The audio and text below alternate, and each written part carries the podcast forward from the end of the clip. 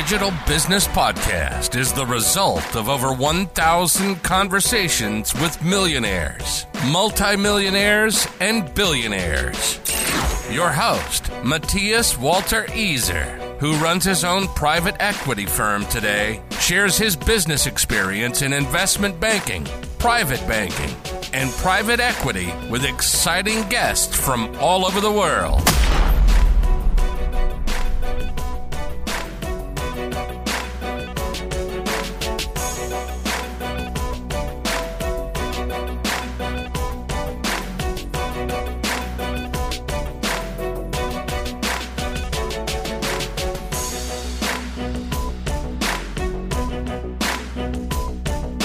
Es ist mir eine sehr große Freude, heute den Historiker, Reichtumsforscher und Soziologe Dr. Dr. Rainer Zietelmann im Digital Business Podcast begrüßen zu dürfen.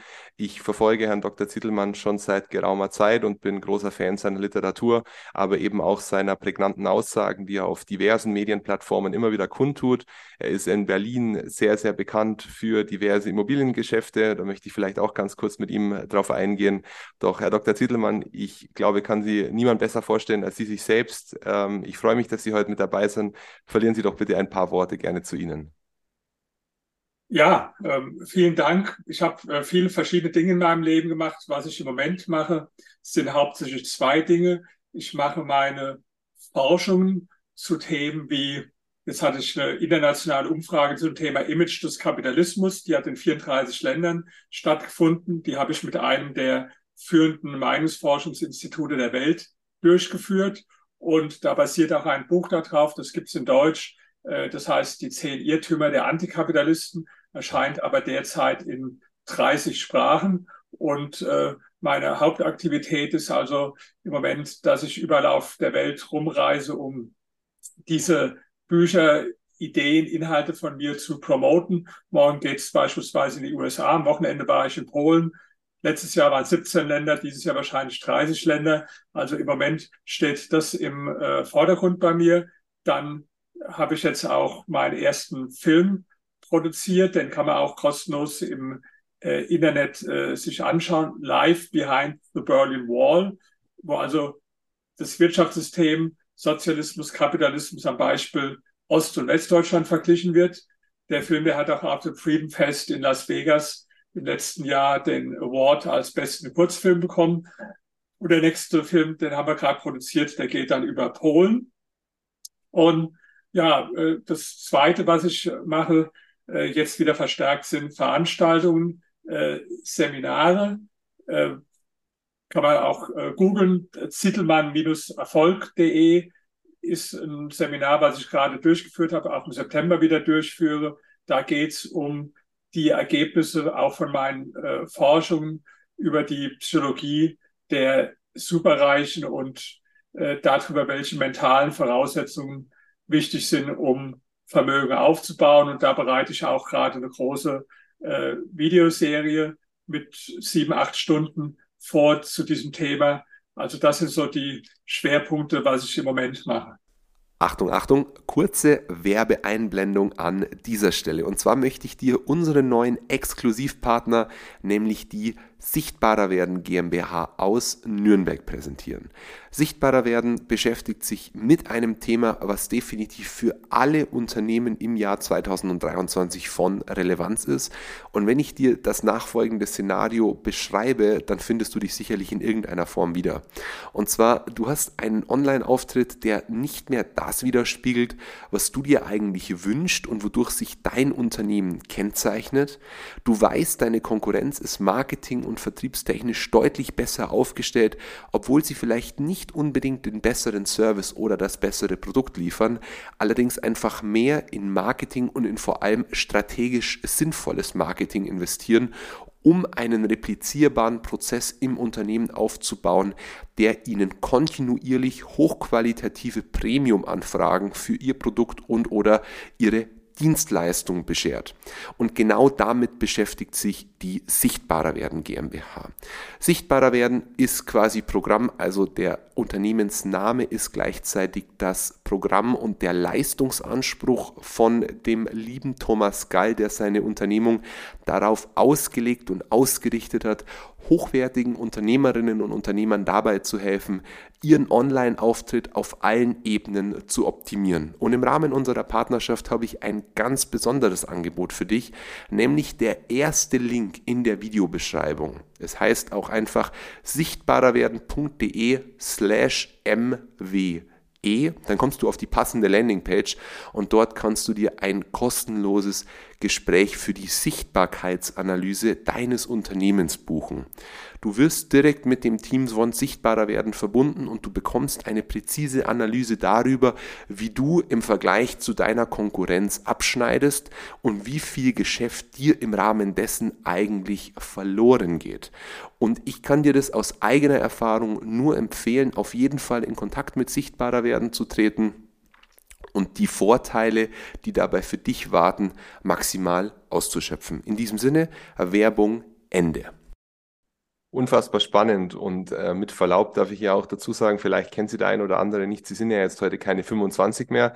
Äh, Sie konnten natürlich auch nur so viel machen, weil Sie schon einige Jahre an, an Erfolg natürlich auch auf, dem, auf den Schultern tragen ähm, diese Bandbreite, die Sie abbilden. Was motiviert Sie denn eigentlich in der heutigen Zeit noch so viel zu machen? Letztes Jahr 17 Länder, Sie haben es angekündigt, auch damals schon in unserem E-Mail-Austausch, 30 Länder dieses Jahr. Das ist ja eine enorme Belastung. Und wenn ich jetzt dran denke, ich müsste 30 Länder dieses Jahr bereisen, ich reise jetzt nicht besonders gerne, um, um, um das vielleicht kurz vorwegzuschicken, ähm, ist schon eine nicht unwesentliche Belastung, wie ich finde. Wie geht es Ihnen dabei?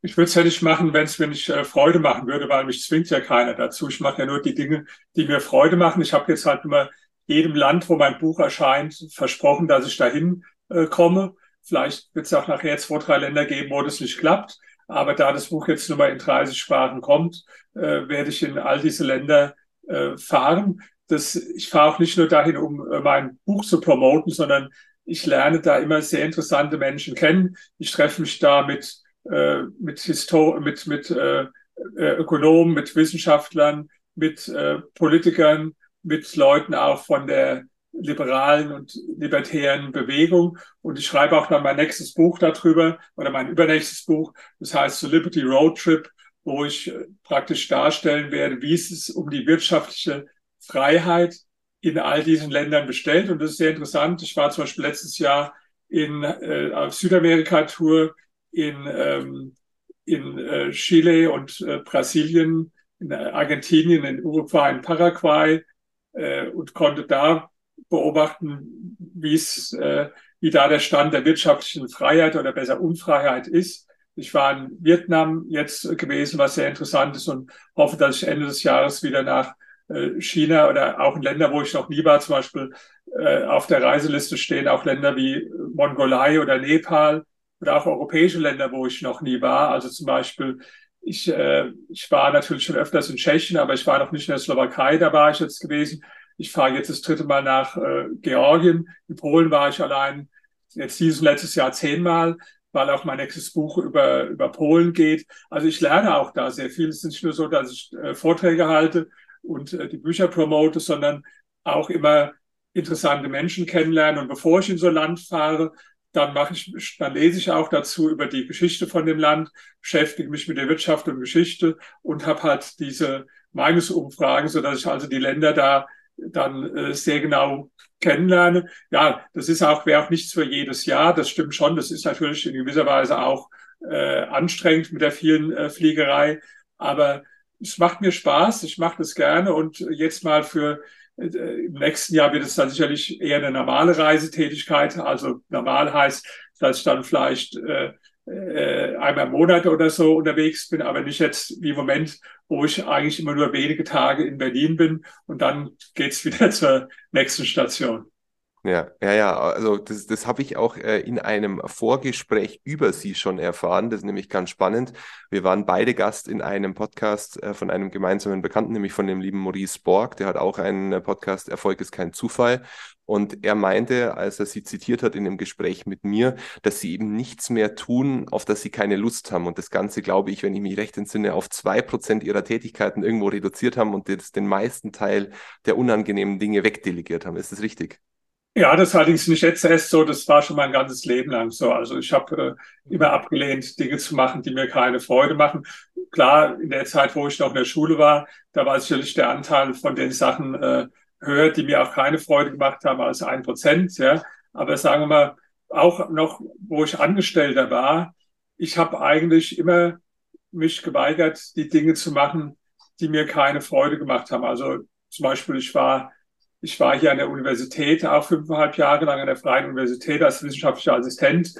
Da muss man normal dem Professor Dinge zuarbeiten. Ich habe aber in der Zeit einfach meine Forschung gemacht, meine Bücher geschrieben und zum Glück hatte der noch mehr Assistenten, die haben dann diese äh, Zuarbeiten äh, gemacht oder ich war dann ja der, äh, also einer der Ressortleiter bei der Tageszeitung Die Welt. Da gab es auch Sachen, die mir Freude gemacht haben, zum Beispiel äh, Artikel zu schreiben, Interviews zu machen mit interessanten Leuten, aber da gibt es ja auch viele Sachen, die ja irgendwie, das nennt man dann die Seite aufreißen, dann irgendwo da gucken, passt da noch zwei Zeilen hin, wo kommt das Bild hin, ja. Ich habe dann immer einfach gesagt, das kann ich nicht, weiß nicht, wie es geht. Und das haben dann halt die äh, Kollegen gemacht. Also ich war mein Leben lang immer schon gut, mich äh, vorzudrücken vor Sachen, die mir also äh, keine Freude machen.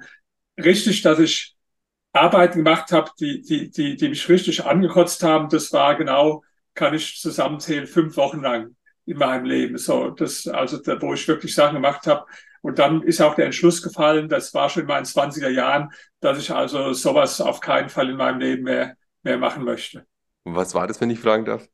Ja, da war ich damals noch Student und da habe ich so, das erste Mal drei Wochen am Bahnhof bei der äh, bei der Post musste ich so Pakete praktisch einladen in die Güterwaggons. Ja, und ich weiß noch, da war so ein, da ging so eine Wendeltreppe runter mit so unverputzten Backstein äh, runter zu den Gleisen und da hat jemand so in, mit weißer Kreide draufgeschrieben zur Hölle. Ja, und da habe ich gedacht, der hat's genau äh, auf den Punkt gebracht. Ja, also das waren auch totale Hirnis, mit denen man da äh, äh, gearbeitet hat.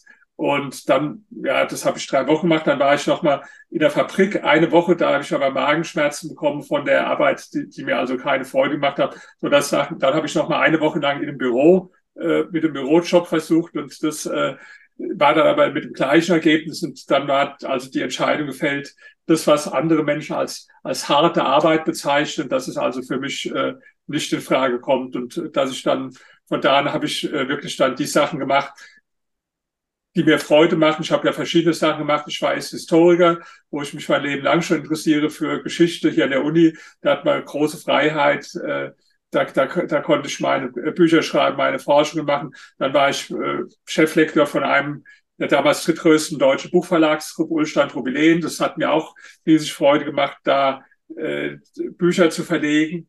Dann war ich Ressortleiter bei der Welt. Das, das hat nicht immer alles Freude gemacht. Da hatte ich auch Kämpfe gehabt, aber das lag immer damit, dass ich halt zum Beispiel andere politische Meinungen äh, vertreten habe und dass ich mir niemals von einem Chef habe vorschreiben lassen, was ich denke oder was ich tue. Und das führt, ich hatte Glück, dass ich meistens Chefs gehabt habe, die das irgendwo dann akzeptiert haben. Aber es gab natürlich da auch mal eine Zeit welche, wo das nicht so war. Ja. Und es gab immer Konflikte. Das war schon in der Schule oder in der Uni, wenn das also, sagen wir mal, übertrieben gesagt, nicht nach meinem Kopf ging und so, wie ich es mir vorstelle, dann habe ich nicht das gemacht, was die mir gesagt haben, sondern dann hat es halt zu Konflikten geführt. Ja. Es ist schön, also diese Eigenschaft, die eint uns, dass man da sehr darauf bedacht ist, das zu tun, was man gerne tut. Und Sie hatten ja jetzt in den Zeilen oder in den, in den Sätzen zuvor kurz erwähnt, dass Sie eben in diesen Auslandsreisen häufig auch dann mit diesen liberär, äh, libertären Organisationen zugange sind, dass Sie sich damit beschäftigen und austauschen. Und wenn ich so Ihre ganze Art des Lebens versuche zu begreifen und mit einem Titel versuche zusammenzufassen, dann ist es schon sehr libertär. Jetzt ist äh, meine Frage, was verstehen Sie denn unter libertär? Also was ist Ihre Definition von, von, von einem liberalen Leben? Also libertär, liberal sind jetzt keine ganz identischen Begriffe. Ich ja. äh, will mich auch gar nicht so exakt da einordnen, weil ich das nicht mag, irgendeinem Ideologie oder Ismus untergeordnet zu sein. Es gibt äh, klar eine gewisse Nähe von mir zu liberalen und äh, libertären äh, Bewegungen, also Leute, für die Freiheit, besonders auch wirtschaftliche Freiheit, äh, stark im Vordergrund steht. Aber ich habe auch öfters Meinungen, die ganz im Gegensatz sind zu diesen Leuten. Deswegen äh, tue ich mich nicht selbst gern so einordnen in irgendein Schema. Für mich heißt es halt, dass in meinem persönlichen Leben, aber auch in meinen politischen Meinungen, dass Freiheit ein ganz übergeordneter Begriff ist. Also wirtschaftlich gesehen halt pro Kapitalismus, ja, dass Unternehmer und Konsumenten entscheiden, was produziert wird und nicht, wie es im Moment bei uns läuft, dass äh, irgendwo die EU-Kommission in Brüssel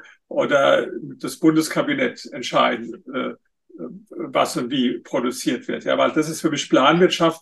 Die Marktwirtschaft heißt, dass, äh, dass die Konsumenten entscheiden und praktisch die, die Unternehmer das produzieren, was die Konsumenten äh, wollen. Im persönlichen Leben, ja, da bin ich auch sehr äh, frei. Manche haben mich auch öfters als konservativ bezeichnet, aber das ist eigentlich nicht so richtig äh, passend, ja, weil konservativ stelle ich mir mehr so vor, jemand, wo zum Beispiel Familie äh, eine oberste Priorität hat, der hat, ist verheiratet, hat Kinder, hat ein Familienleben, äh, ist, äh, sagen wir, äh, ich habe da auch mehr die Assoziation einer, der, der vielleicht äh, primär gerne immer mit dem Anzug und Krawatte rumläuft und so weiter, ja. Das sind so Assoziationen, die mir da kommen. Das passt alles nicht so zu mir, weil auch in meinem privaten Leben ich äh, ein völlig anderes Leben habe als äh, die, als sagen wir 99 Prozent der Menschen haben. Mhm. Ja, ich glaube, das ist eine sehr gesellschaftstypische Definition von konservativ. Für mich persönlich bedeutet konservativ immer hergeleitet von konservierend, also vor allem bewahrend, dass sich möglichst wenig verändert. Also dass wirklich der Status, der irgendwann mal definiert wurde, wann auch immer das war, so möglichst lange beibehalten wird.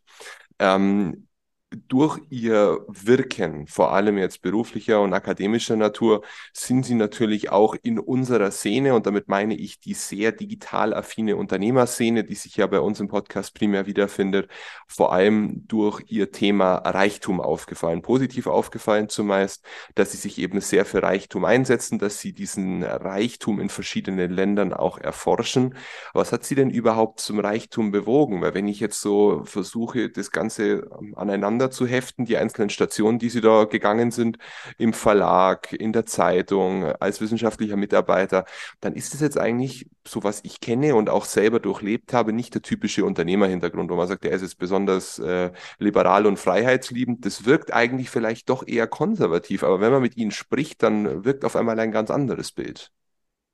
Ja, das, äh, die, die Ziele von mir, die haben sich auch äh, gewandelt oder wandeln sich immer wieder in meinem Leben. Das war also in der Tat, bis ich so Ende 30 war, da hat die Wissenschaft und auch politisches Engagement für mich im Vordergrund gestanden. Dann von, von Ende 30, wo ich dann auch meine Firma gegründet habe und mit meinen Investitionen angefangen habe, so sagen wir mal, Ende 30 bis Ende 50, wo ich auch dann im Immobilienbereich mit meinem als Unternehmer aktiv war, da hat dann das Thema äh, Geld auch im Vordergrund gestanden, einfach weil bis ich Ende 30 war, hatte ich überhaupt kein Geld gehabt. Ich habe zwar gut verdient, habe aber alles ausgegeben äh, jeden Monat und ähm, habe dann irgendwann gemerkt oder bin auf de den Punkt gekommen, dass also zum Freiheit auch finanzielle Freiheit gehört, dass wenn du also finanziell nicht frei bist, ja, äh, dann, dann, ja, dann hast du immer irgendwo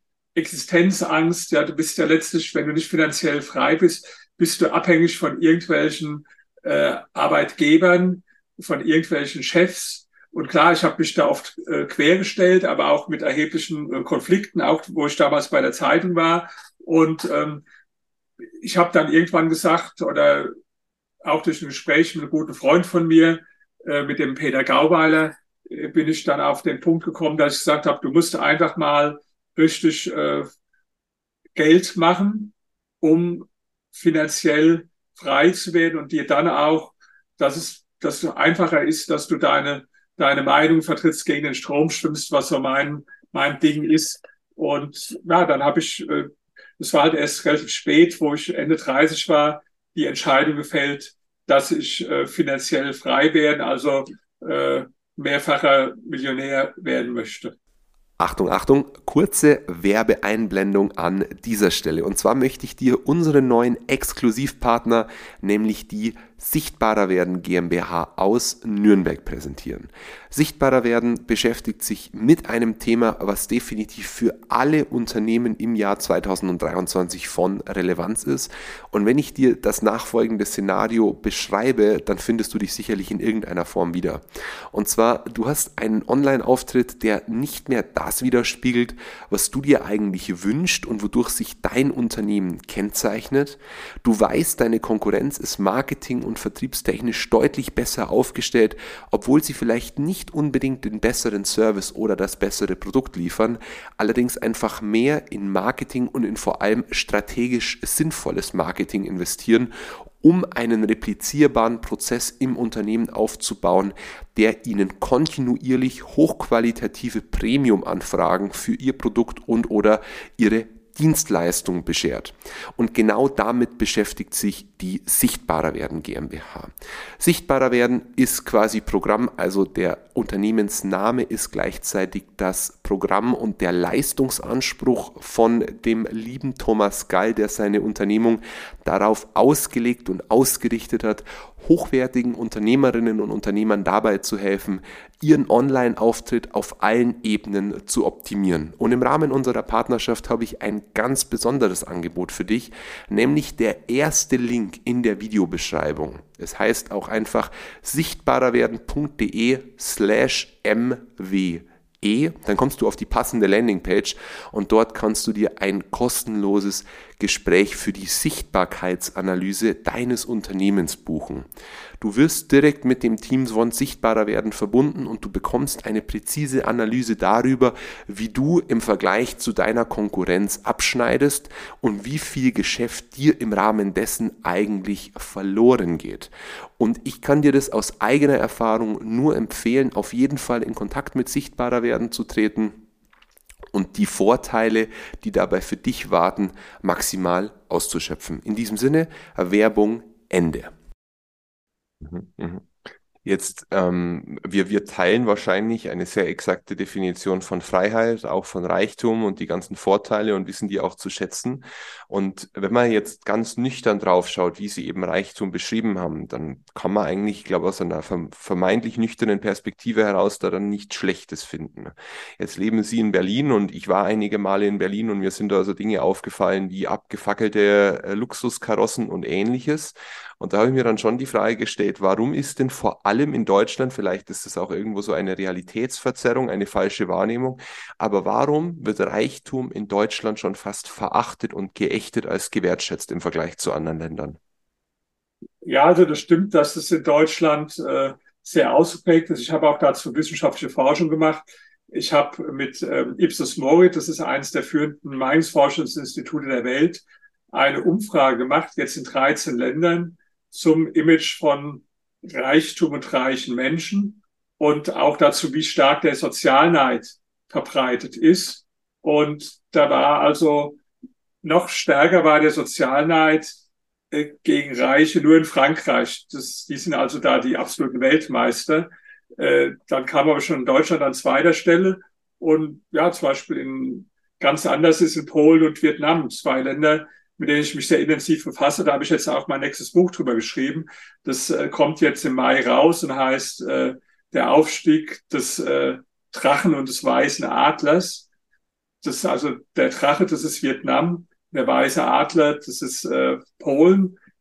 Die sind zum Beispiel ganz anders drauf. Da, die, da wird Reichtum positiv gesehen. Ich war zum Beispiel vor letztes Jahr eingeladen in vier vietnamesischen Universitäten und eine der renommiertesten Universitäten ist die Foreign Trade University. Das ist eine Universität mit 20.000 Studenten, also Top-Universität. Die haben mich zum Beispiel eingeladen, da war ein Workshop. Wie kann man das Image von reichen Menschen verbessern, war das Thema. Können Sie sich vorstellen, dass in Deutschland einer sozialwissenschaftlichen Fakultät äh, zu dem Thema ein Workshop gemacht wird. Das ist ja völlig unvorstellbar, ja. Aber das war deren Fragestellung. Da haben die meine Bücher gelesen und haben mich eingeladen, haben gesagt, was, was kann man jetzt tun? Wie ist das Image von Reichen? Und obwohl das in Vietnam so gut ist wie in keinem anderen Land, haben die sich darüber Gedanken gemacht, wie man das noch weiter äh, verbessern kann und wie man gegen Vorurteile äh, über, wie man gegen Vorteile gegen Reiche angehen könnte. Das ist also bei uns äh, äh, unvorstellbar.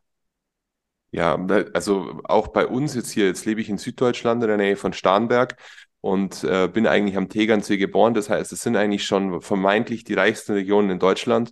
Und selbst dort, wo die Reichendichte eigentlich extrem hoch ist, merkt man immer noch, also natürlich auch mit dem Sozialgefälle, dass eben Reichtum selbst in diesen, wie soll ich sagen, Hubs oder diesen Zentren des deutschen Reichtums irgendwo immer noch ähm, missachtet wird. Und München allgemein, das ganze Einzugsgebiet, ist ja bekannter für, für sein ähm, Wohlstandsniveau. Äh, mich persönlich interessiert, warum Leute denn die Wertschätzung gegenüber der Leistung viel niedriger bewerten als die eigene oder als die Differenz zwischen dem, was sie haben und was andere haben, dem Sozialneid, wie sie es dann beschrieben haben. Was ist da das zentrale Problem bei den Menschen Ihrer Forschung nach? Also vielleicht erst einmal zur Illustration. Ich habe gestern einen Freund von mir getroffen, das ist ein äh, sehr erfolgreicher Steuerberater, der hat, ähm, der wohnt irgendwo im, im, im Osten auch, ja, und da hat er ein riesengroßes, riesiges Grundstück gekauft, mitten in der Stadt, was er günstig bekommen hat. Und dann war er da beim Bauamt und die haben gefragt, was er davor hat. Dann haben wir, hat er gesagt, er will da eine große Haus, Einfamilienhaus bauen.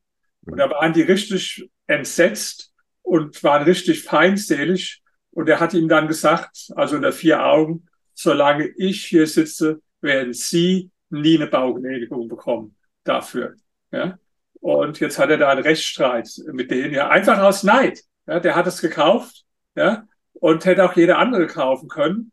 Und das schadet ja niemandem, wenn da ein schönes Haus entsteht. Und er hat gesagt, solange ich hier sitze, werden Sie nie eine Baugenehmigung bekommen davon. Einfach weil, es, weil es ein großes Einfamilienhaus war, was dann Neid und der ist jetzt da weggezogen, ja, weil der also gesagt hat, da war so ein Spießrutenlauf und so eine Feindschaft und Feindseligkeit, nur weil er erfolgreich ist, ja. Und das ist ja auch in Deutschland, äh, ich kann mich noch erinnern, wo der Friedrich Merz äh, kandidiert hat, da haben sie ja so äh, ihn gefragt, ob er Millionär ist. Ja, und der ist natürlich auch mehrfach Millionär. Und da hat er so rumgeeiert und hat gemeint, er gehört zur Mittelschicht und so, ja. Und dann hat die Bildzeitung irgendwann geschrieben, Merz hat zugegeben, dass er Millionär ist. Ja, das Wort zugegeben, das ist ja so, was geben sie zu, wenn sie Verbrechen begangen haben oder wenn sie jemand anders geschadet haben, ja. Weil da kann man stolz drauf sein. In den USA äh, hat der Trump die Wahlen damit gewonnen, der hat ja sogar übertrieben sein Reichtum. Das stimmt ja gar nicht, wie viele Milliarden er hat. Der hat sich das immer zusammenfantasiert, ja, weil das da halt positiv bewertet wurde. In Deutschland machen sich die Leute klein. Und ähm, ja, wenn du äh, Kevin Kühner, äh, äh Kühnert heißt, äh, von der äh, SPD, der Generalsekretär, hast nichts in deinem Leben geleistet, zweimal angefangen zu studieren, zweimal abgebrochen, ja, sonst nur mal irgendwo im Callcenter mal gearbeitet, aber nichts auf die Reihe gebracht, außer große Sprüche zu klopfen, ja.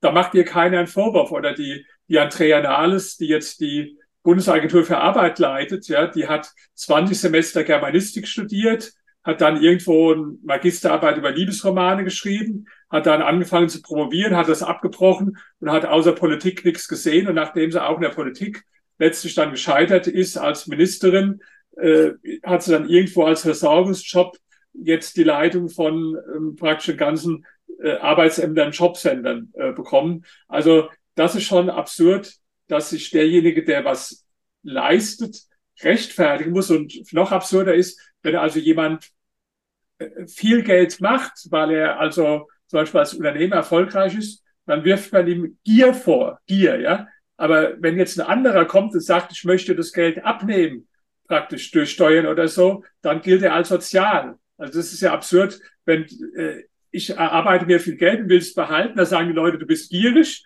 Auf der anderen Seite, ich sage, ich will dir dein Geld wegnehmen, dann heißt, der ist sozial. Ja? Also das ist äh, völlig verdreht. Und ich glaube mir, dass die Leute sich auch selbst Schaden zufügen. Ähm, das ist ja nicht nur in Deutschland so. Also zum Beispiel in den USA, da war vor, ich glaube vor drei Jahren oder so, gab es eine Demonstration vor dem Haus von Jeff Bezos, der also ja einer der reichsten Männer äh, der Welt ist, äh, dem Amazon-Gründer. Und da haben sie so eine Guillotine hingestellt vor sein Haus. Ja?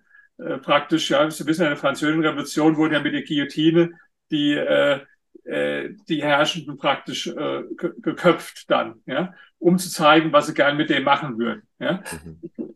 Ich meine, erstens mal regt mich sowas auf, weil mein Reiche sind auch eine Minderheit. Jetzt stellen Sie sich ja vor, Sie würden über irgendeine andere Minderheit so reden wie über Reiche. Zum Beispiel in Berlin gab es eine Demonstration, da waren so Poster, Kill your landlord, also auf Deutsch tötet deinen Vermieter. Stellen Sie sich mal vor, da würde einer rumlaufen mit Postern wie äh, tötet äh, Moslems oder tötet Schwarze. Da wäre ja jeder zu Recht empört darüber. Ja?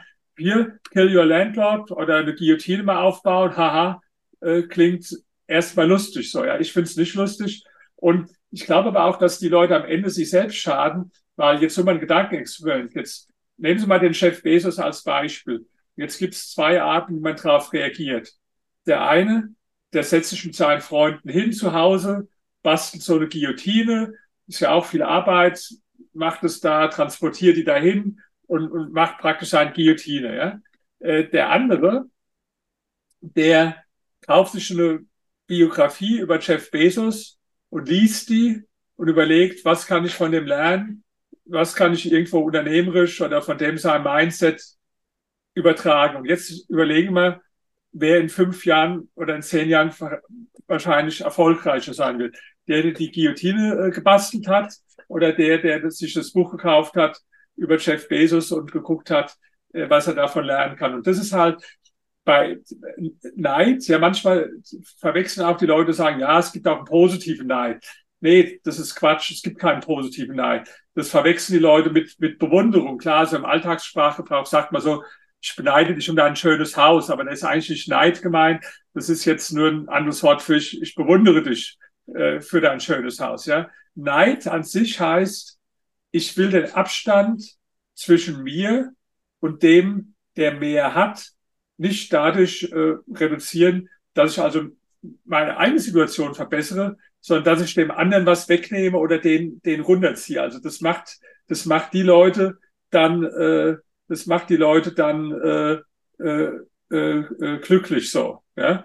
Und ähm, ja, das ist äh, Neid gibt's überall, gibt's in allen Gesellschaften, gab es auch schon immer, bezieht sich ja nicht nur auf Reiche. Ich meine, ähm, das ist, glaube ich, jetzt eine Frau sehr schönes, ja, dann ist er auch mit viel Neid und Missgunst, ja. Klar, die wird auch bewundert, aber dann gibt's viel, ach, sagen, die ist bestimmt oberflächlich oder ist alles nur operiert oder ja, das ist also immer das auf Erfolg wird so reagiert. Also ich sehe das auch bei mir, wenn ich zum Beispiel ähm, so Bilder poste von meinem äh, von meinen Muskeln, dann schreiben wir, ach, ist alles äh, sieht ja schrecklich aus, alles bestimmte Anabolika. Ich habe noch nie Anabolika genommen. Die Leute können sich einfach nicht vorstellen, äh, dass man, ich trainiere jetzt seit 45 Jahren, dass man durch intelligentes Training über 45 Jahre so eine Figur behält und schreiben dann einfach, ja, alles Testosteron vollgestopft, alles Anabolika, was gar nicht stimmt. Oder neulich an Silvester hatte ich ein Foto gepostet, äh, da, da hatte ich äh, mit einer äh, Ex-Freundin von mir äh, gefeiert, ja, und die ich schon sehr lange kenne, die arbeitet in äh, führenden Funktion von einem also weltweit bekannten äh, Unternehmen, ja, sieht sehr gut aus. Dann haben sie geschrieben, ja, das ist ja bestimmt so ein gekaufte, wie, wie, wie heißen die so, es, Escort, Escort-Dame, so, was totaler Quatsch ist. Die, die, die kenne ich schon lang äh, mit, äh, und äh, die, äh, die ist beruflich sehr erfolgreich. Also das ist ja auch dann der, der Neid, ja, dass man dann, äh, weil sich die Leute vielleicht nicht vorstellen können, dass man auch mit einer schönen Frau ausgeht, ohne dafür zu bezahlen, weil die das vielleicht nötig haben, äh, das zu machen. Ja, und, und oder wenn dann einer Geld hat, dann sagen sie, ja, bestimmt alles durch Spekulation oder durch äh, was weiß ich. Also sie versuchen immer irgendwo dem Erfolgreichen was Negatives äh, zu unterstellen. Ja? Mhm. Und das ist natürlich auch so ein Selbstschutz, ja, weil wenn ich zum Beispiel sage, ja, der Reiche ist ja nur reich, weil er jetzt so moralisch so ein schlechter Mensch ist, ja, äh, vielleicht andere betrügt oder so dann ist es ja für mich eine, eine Rechtfertigung zu sagen, naja, ich, ich bin halt wirtschaftlich nicht erfolgreich, weil ich so ein guter Mensch bin. Ja? Das, das klingt dann irgendwo gut. Ja? Dann, dann habe ich für mich irgendwo die Erklärung gefunden, warum ich selbst wirtschaftlich nicht erfolgreich bin, weil ich bin ja moralisch so hochstehend. Mhm. Ja, ja, es werden Dinge miteinander verglichen, die keine Korrelation zueinander aufweisen. Und Sie haben jetzt einige spannende Sachen gesagt. Ich habe mir die jetzt parallel notiert, über die ich jetzt noch gern sprechen würde. Und zwar haben Sie jetzt dieses März-Beispiel da genannt, eben damals, dass er dazugeben musste, dass er reich ist. Ähm, ich glaube, man muss dem guten Mann, ich bin ein großer Friedrich Merz-Fan, mit einigen Ausnahmen von dem, was er sagt und tut, natürlich jetzt nicht bedingungslos, aber in der überwiegenden Mehrheit äh, dessen, was er tut und sagt, schon. Und man muss dazu sagen, der gute Mann, der hat wenigstens davor eine Karriere gemacht. Er war im Aufsichtsrat von BlackRock. BlackRock ist immerhin einer der erfolgreichsten Finanzinvestoren, wenn nicht der erfolgreichste Finanzinvestor weltweit, der eine ähnlich kurze ähm, Lebenszeit hat wie Amazon. Das, das äh, ja, vergisst man häufig dann in der Gesamtbetrachtung. Das heißt, da wurde auch sehr viel richtig gemacht aus unternehmerischer Perspektive. Plus, äh, wenn wir jetzt schon bei diesem äh, Thema auch dieses sehr linksorientierten Politgefüges in Deutschland sind, dann gab es ja kürzlich den Fall von der lieben Frau Wagenknecht, die zugeben musste, dass sie signifikante Nebeneinkünfte durch ihre Buchverkäufe erzielt hat. Und da musste sie sich sowohl außerhalb ihrer Partei als auch innerhalb ihrer Partei rechtfertigen, dass sie diese Einkünfte erzielt hat. Jetzt muss ich persönlich zugeben, ich bin ein wahnsinniger Fan und Verfechter des Konzepts des freien Marktes. Und ein wesentliches Ergebnis, ich glaube, da sind sich die meisten darüber einig, ist, dass ein freier Markt immer zu besseren Konditionen für alle am Markt Partizipierenden führt. Also dass bessere Konditionen, bessere Preise, dass einfach eine Angleichung an einen Idealzustand passiert. Wie sehen Sie das Ganze und warum betrachtet der gemeine Durchschnitt, so betitel ich ihn jetzt einfach einmal, weitestgehend wertfrei, warum sieht er diese Funktion des Marktes nicht, sondern immer nur die Nachteile?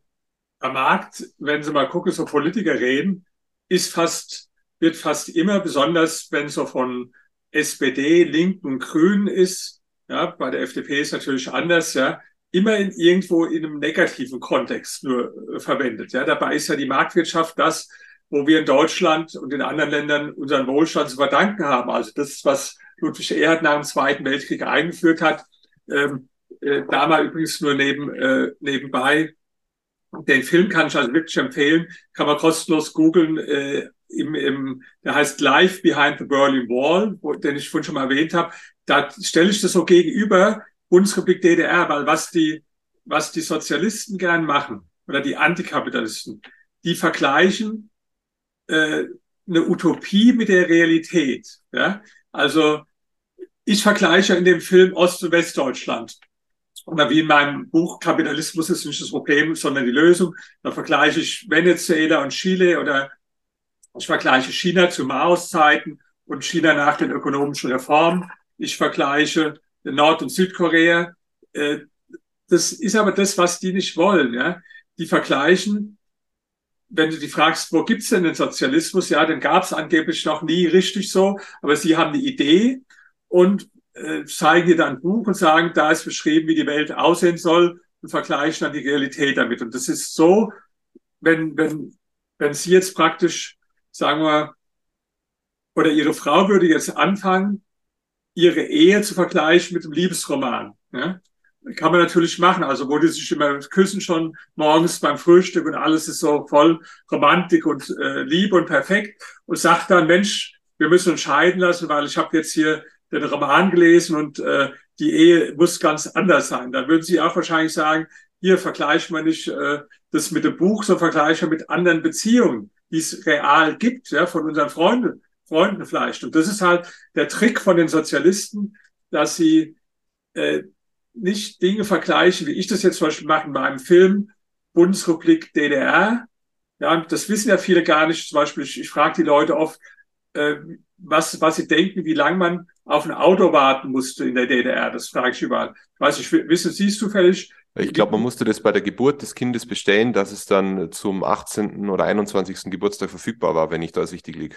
Äh, so ungefähr, ganz so schlimm vielleicht nicht, aber die Minimalzeit war zwölfeinhalb Jahre und die Maximalzeit 17 Jahre, also kann schon so ungefähr fast hinkommen, ja. Zwölfeinhalb ja. bis 17 Jahre. In Westdeutschland konnten sie ins Geschäft gehen, kaufen sie ein Auto und fahren am Nachmittag dann zur Zulassungsstelle oder so und äh, fahren dann damit weg, ja. Oder ähm, was, was viele auch nicht wissen, äh, so Telefon, ja.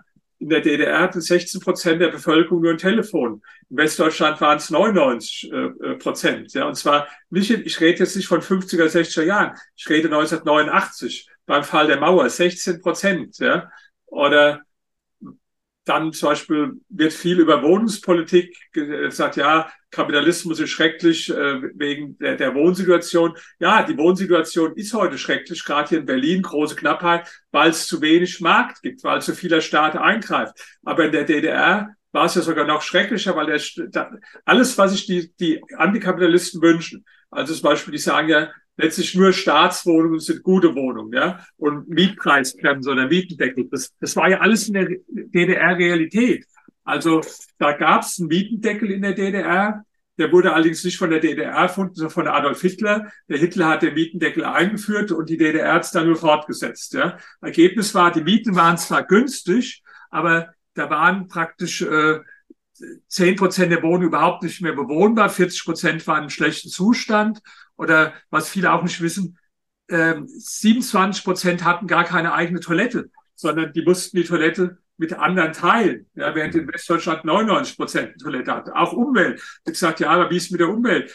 Die, die CO2-Emissionen in der DDR waren bezogen aufs Bruttosozialprodukt dreimal höher als in der Bundesrepublik, dreimal höher oder auch andere Verschmutzungen, zum Beispiel Schwefeldioxid, ja, das war zehnmal höher in der DDR. Ja, das heißt also, äh, auch diese Meinung, was heute, ja, wir müssen Kapitalismus abschaffen, um was für die Umwelt zu tun oder Klima, das Gegenteil ist richtig. Es gab nirgendwie so, so brutale äh, Umweltverschmutzung wie in Planwirtschaften. Deswegen äh, bin ich halt ein großer Kapitalismus-Fan, auch wenn man über Armut spricht. Das sind ja Sachen, die die Leute in der Schule nicht lernen. Also bevor der Kapitalismus entstand, vor, vor 200 Jahren, da haben 90 Prozent der Menschen auf der Welt in extremer Armut gelebt. 90 Prozent.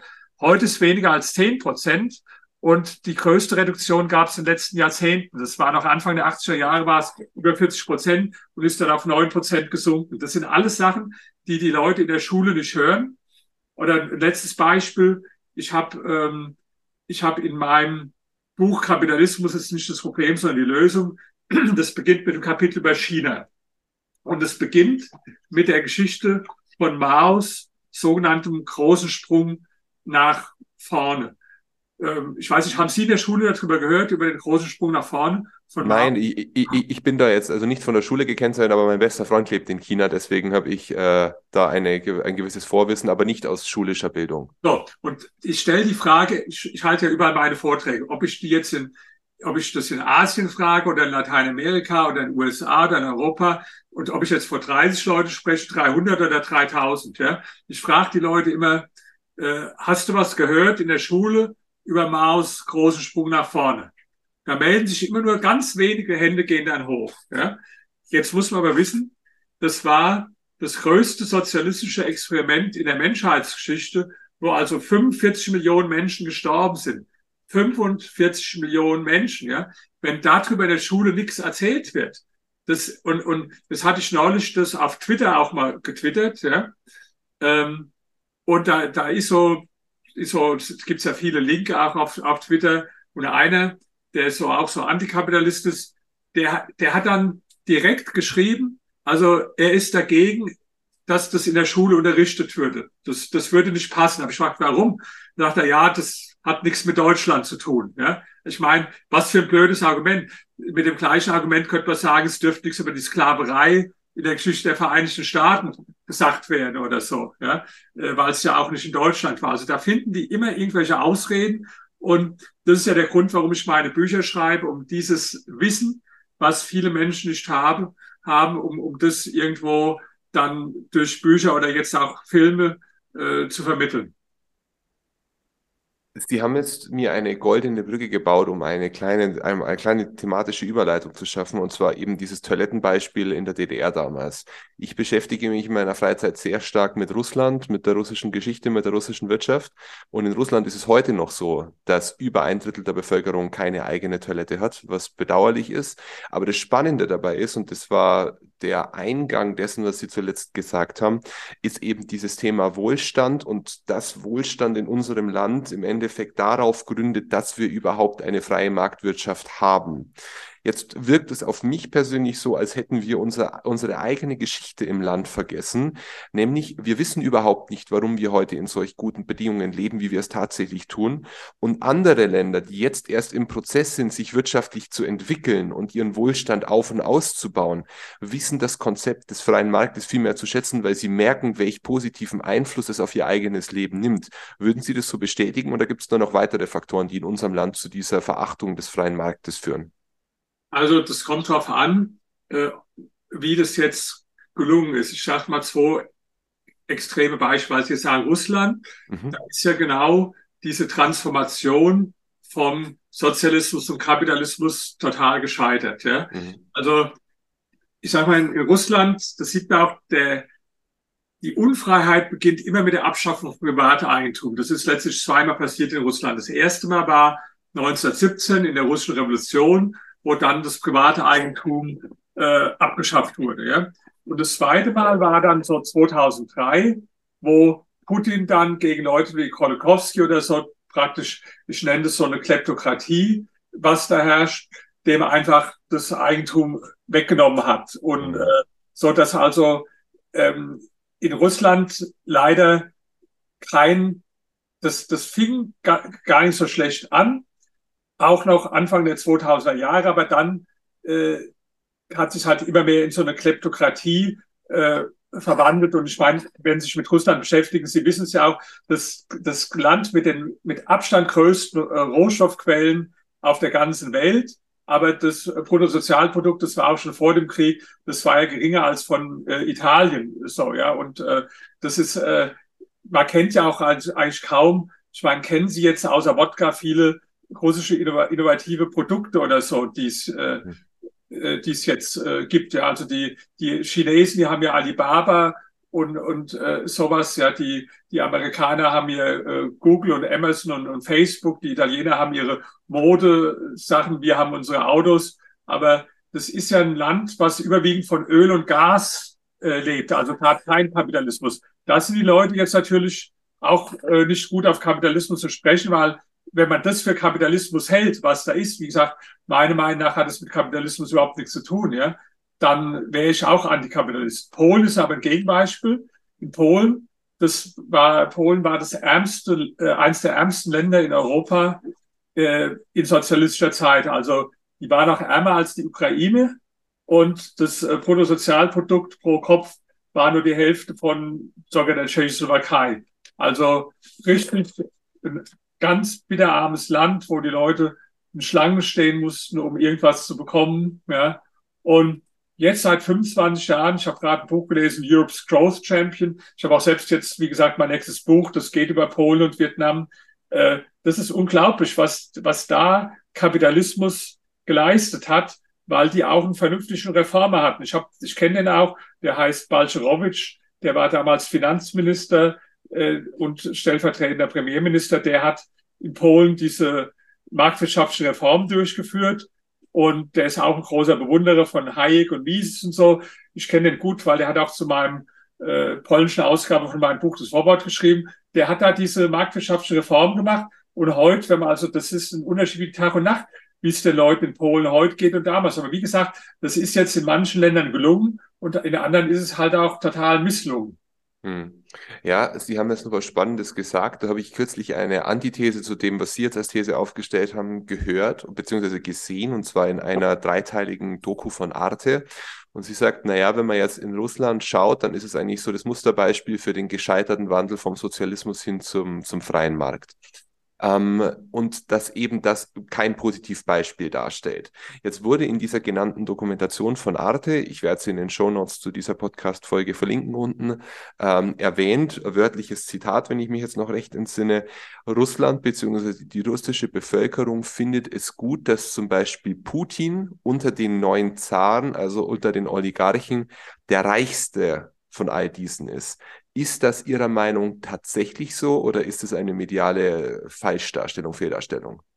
Ja, was, was jetzt die, die Mehrheit der Russen denkt, kann man ja gar nicht herausfinden, weil es ja praktisch äh, sehr schwierig ist, da, ähm, also heute praktisch unmöglich, Umfragen durchzuführen Hm. mit den politischen Verhältnissen. Also insofern kann man da immer nur spekulieren. Ja? Also ich selbst, ich habe auch gute Freunde in, in, in Russland, äh, sind jetzt auch meine Bücher über, also Kapitalismus ist nicht das Problem, sondern die Lösung und die zehn der Antikapitalisten, die sind auch gerade in Russland erschienen. Also das ist durchaus noch äh, möglich da, ja, solange man nicht direkt den Putin kritisiert.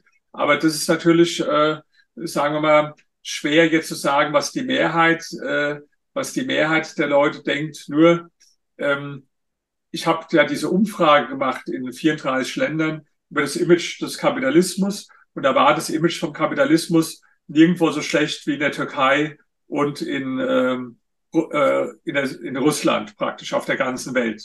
Und das kann ich halt nur darauf zurückführen, dass die Leute mit dem, was da wirtschaftlich jetzt herrscht, was die subjektiv für Kapitalismus halten, äh, nicht zufrieden sind.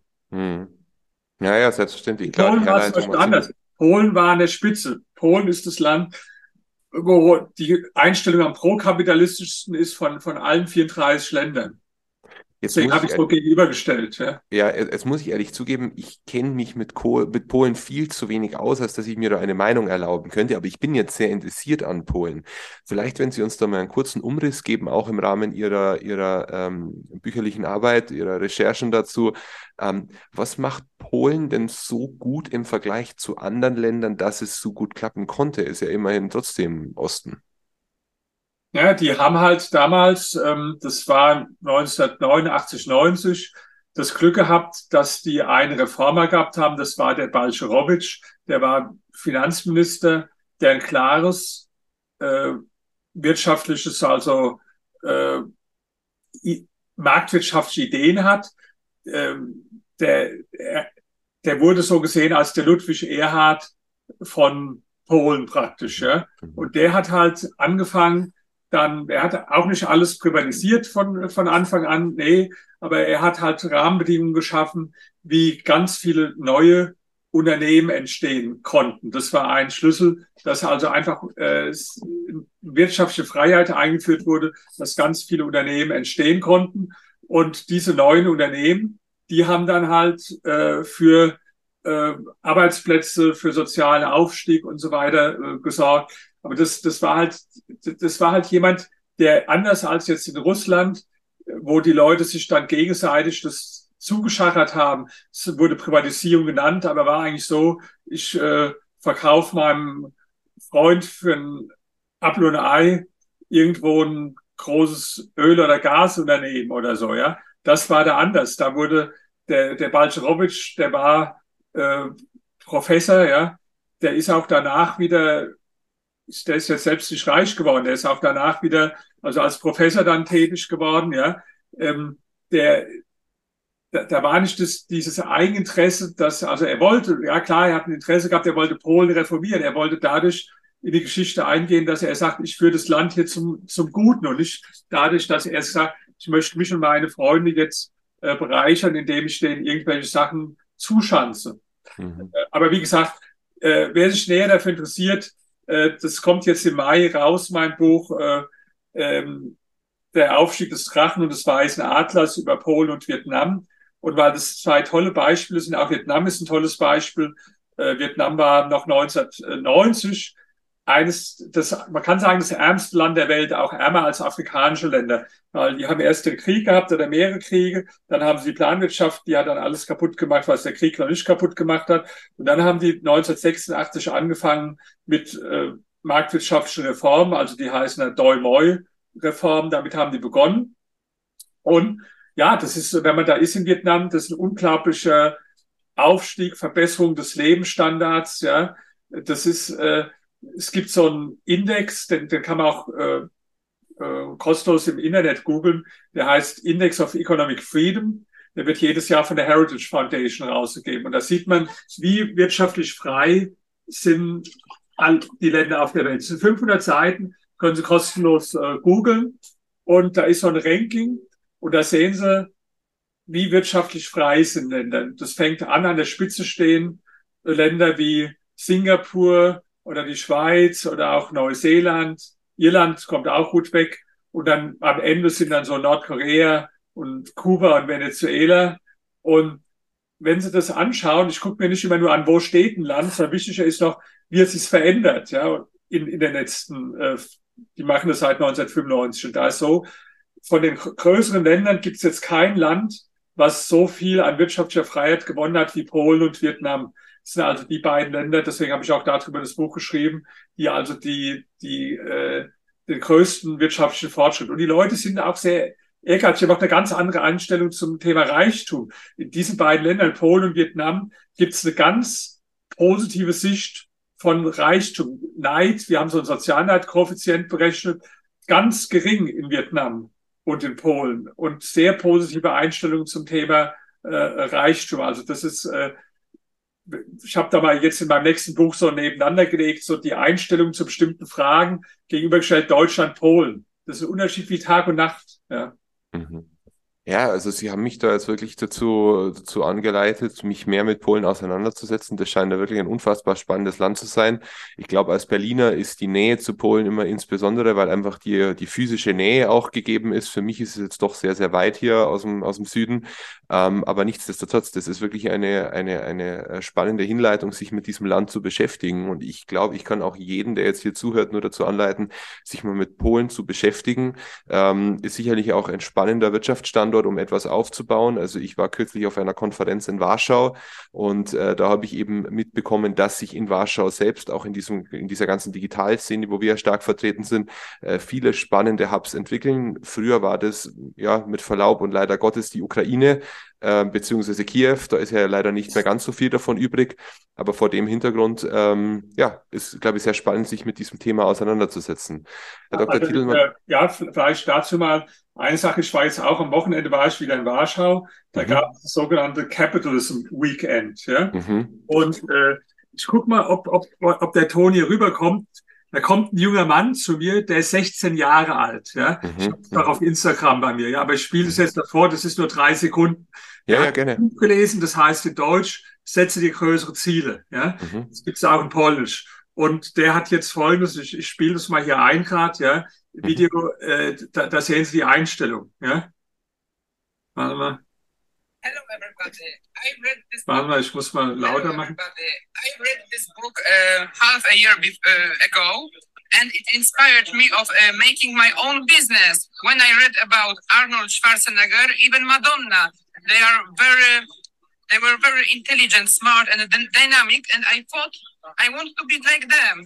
So I uh, started uh, with my friend uh, making a business. We make TikTok uh, videos, short. Uh, we are optimizing them, and now we have million people who watches uh, who watch our videos. So, der ist 16 Jahre alt. Sowas finde ich toll. Und kennengelernt habe ich den, das heißt Capitalism Weekend. Da war ich, habe ich die Eröffnungsrede gehalten, ja. Und jetzt nach unserem äh, Call, nachher habe ich einen Call mit dem, weil der äh, mir angeboten hat, dass er mir ein bisschen hilft. Ich habe bisher noch nichts so auf, auf ähm, TikTok gemacht. Äh, ist doch klasse, ja. So Leute, das ist praktisch auch der Lohn für mich als Buchautor.